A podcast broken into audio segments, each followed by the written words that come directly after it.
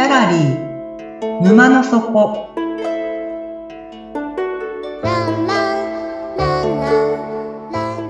これは月に2回だけオープンする不思議なギャラリー沼の底で店主のオセアンと織りなす抽象画の世界のお話。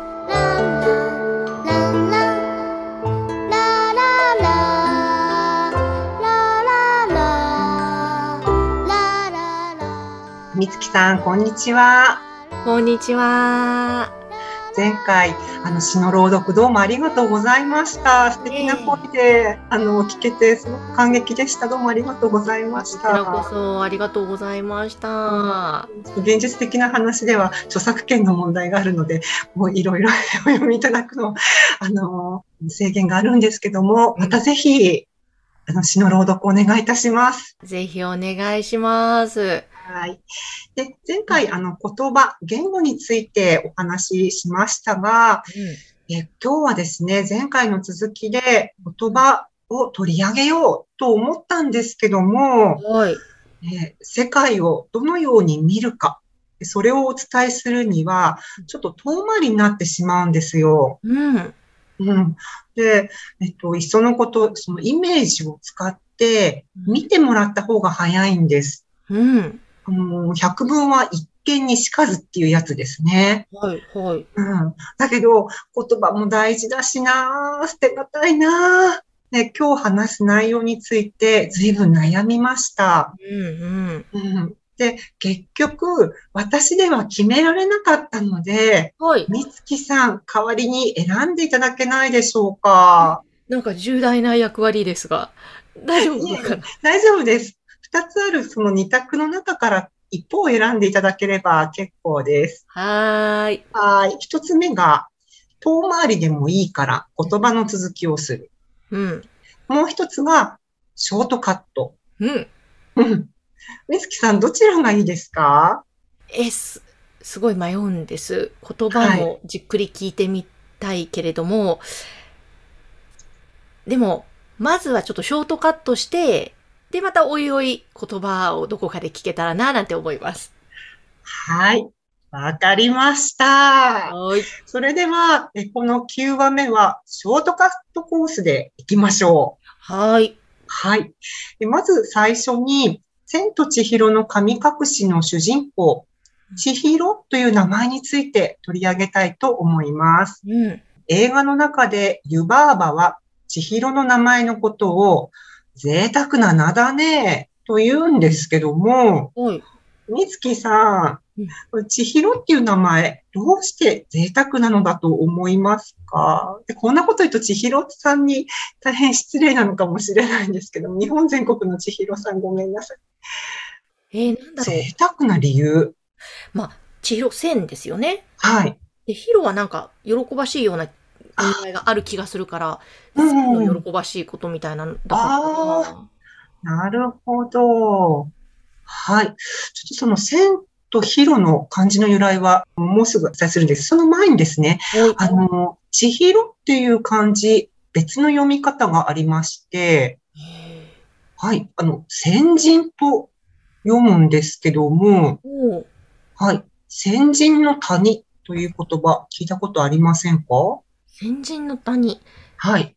先に行く人の谷？なんか、ああ、あの、千尋ですね。まさに、千の、漢数字の千に、千尋の広。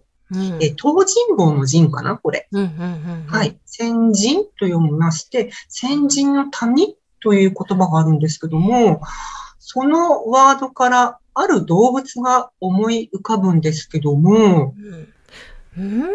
動物ですか？はい。えー、なんだろなんでしょう。う。ライオン？あ、当たりです。あ、どうしてライオンが出てきました？なんかライオンキングというか、ライオンでなあの、まあ、ライオンキングとはうん。関わりない、あ、でも出てきたかな、そういう場面。お母さんのライオンが子供を谷から落とすというわざとっていう、それがパッて浮かんできました。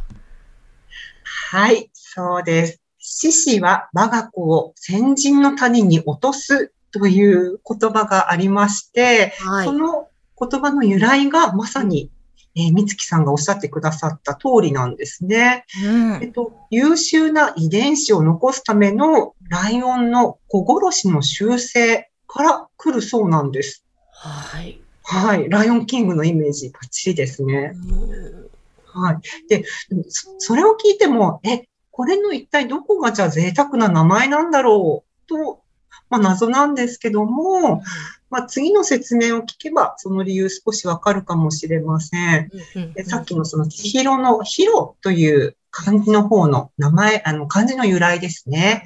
えー、ヒロ、ジンと読みます。その漢字にはおおよそ二つのイメージがあります。はい。一つ目が、尋ね求める、探し求める、訪れるという意味ですうん。はい。で、もう一つが、長さの単位なんです。へえ。うん私も今回調べてみて初めて知ったんですけども、その日本の古い慣習的な長さの単位のようで、だいたい長さのイメージはですね、大人が大人ですね、両手をいっぱいに広げた長さ、うんまあ、だいたい180センチメートルくらいなんだそうです。うん、その、まあ、ちょっとその長さのイメージなんですけども、平面的な横の広がりのイメージだけじゃなくって、垂直のイメージ、高さとか深さのイメージとしても使われるようなんです。うん今はね、あの、メートルとかインチとか、なかなか馴染みのない長さの単位なんですけども、うんまあ、つまり、千尋っていうのは、ヒロの1000倍ということになりまして、はい。はい。計り知れない高さと深さという意味合いになるようなんですね。へうんえ。千尋っていう名前のイメージとか、あとは、まあ、獅子が、ライオンが我が子を落とそうとしている、その先人の谷の深さのイメージ、うんなんとなく伝わりましたでしょうか？はい、伝わりました。はい。じゃあ、みつきさんがもし、子供ライオンの立場でうん、今まさに自分の親から谷底に突き落とされようとしているとしたらうん、今どんなご気分ですか？ええいや、いや、いや、や、やめてくだ、やめて、やめてっていうか、いや、ちょ、ちょ、ちょ、ちょっと、みたいな。なんてことするんだっていう気分ですね。抵抗しますかねやはいっぱり。しますね。しますか？はい。はい。親をなんか疑うっていうか、どそうですね。何にもわからずに、そう、をその場に連れて行かれて、落とされようとしたら、ゆびっくりするとびっ思います。くりしますかね。はい。みつきさん、私、ライオンではないんですけども、干支が虎なんですよ。ええ。ね、なんかね、本能がうずくというか、はい。なんかね、突き落としたくてうずうずすると言いますか。ほみつきさんを、ちょっとね、今からちょっと、スポーンと突き落とそうかな、なんてお、思ってるところなんですね。う。なるほど。はい。で、このギャラリー沼の底っていうのは、実は先人の谷の一番の底にあるんです。本当は時間をかけて現実世界から沼の底までの道のりをゆっくりご案内しようと思ったんですけども、はい。はい、みつきさんが選択なさったショートカットコースで本日ご案内させていただきますね。はい、お願いします。はい、覚悟よろしいでしょうかはい、わかりました。まあ、あの、通常ルートとショートカットコースどっちを選んだとしても、あの、谷底に行くには結局落ちるしかないんです。うん。はい。で、まあ、命綱を持って心の準備をしてから落ちるか、うん。それとも人思いに落ちるか、たったそれだけの違いでした。うん。はい。では、早速落ちる準備をしましょう。はい。はい。今日はですね、あの、時間がないので、うん。簡単にうん先人の谷の特徴とうん。持ち物のお話だけをしますね。すごい、なんか落とされる前なのに、じゅ準備とか、一応ドキドキするし、なんかドキドキしちゃいます。笑っちゃいますよ大丈夫です、大丈夫で。大丈夫ですすか？持ち物とかあるんですね。はい。そう、持ち物もあるし、注意事項もちゃんとあるので。わかりました。はい。では、早速ですね、谷の特徴なんですけども、え、V 字型になっているんですよ。はい。はい。砂時計の上半分の形、上後の形といったらイメージできるでしょうか？うん、うん、うん。はい。まあ、つまり、谷に落ちると、徐々に面積、空間が狭くなっていきます。うん。で、落ちれば落ちるほどうん空間が狭くなって空気が薄くなっていきます。うん、うん。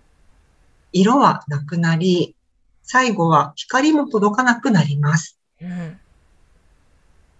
はい。真っ暗闇の世界をさらに下へ下へと落ち続けることになります。はい。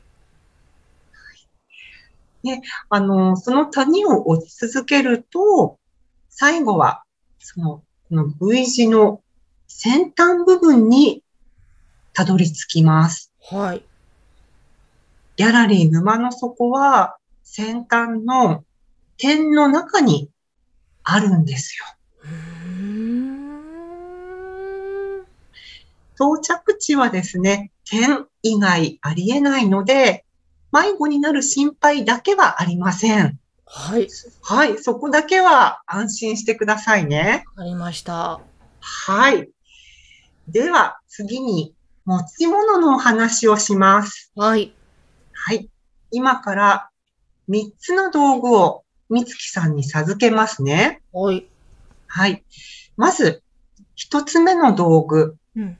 それは、ドキドキです。ドキドキ。はい。ドキドキ。はい。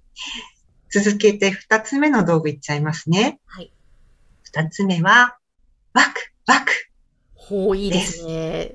はい。突き落とされるのに ドキドキワクワク。最後の3つ目。はい。それは、すごいすごいへー。さあ、私の後に続いて声に出して言ってみましょう。わかりました。一つ目の道具、ドキ、ドキ。ドキ、ドキ。二つ目の道具、ワク、ワク。ワク、ワク。はい。三つ目の道具、すごい、すごい。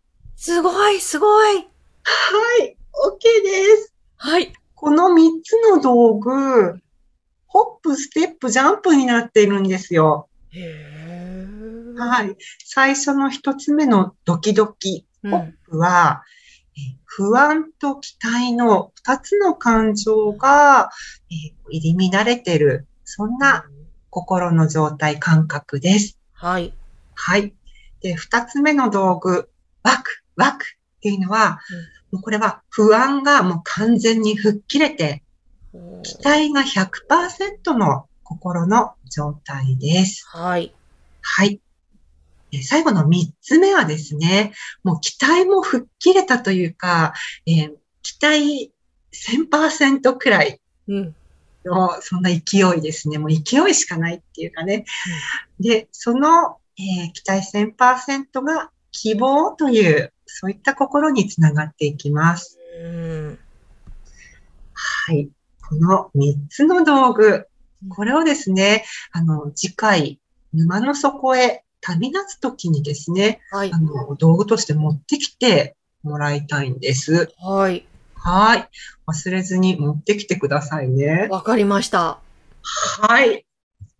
では、そろそろ閉店の時間なので、今日のお話はこれでおしまいです。はい。最後に宿題を出したいと思います。はい。はい。これから訪れる点の中、どのような世界なのか想像しておいてくださいね。はい。はい。では、今日は早めに休んで旅行に向けて体力をつけておきましょう。わかりました。はい。眠って目が覚めたら新しい世界が待ってますよ。はーい。おやすみなさい。おやすみなさーい。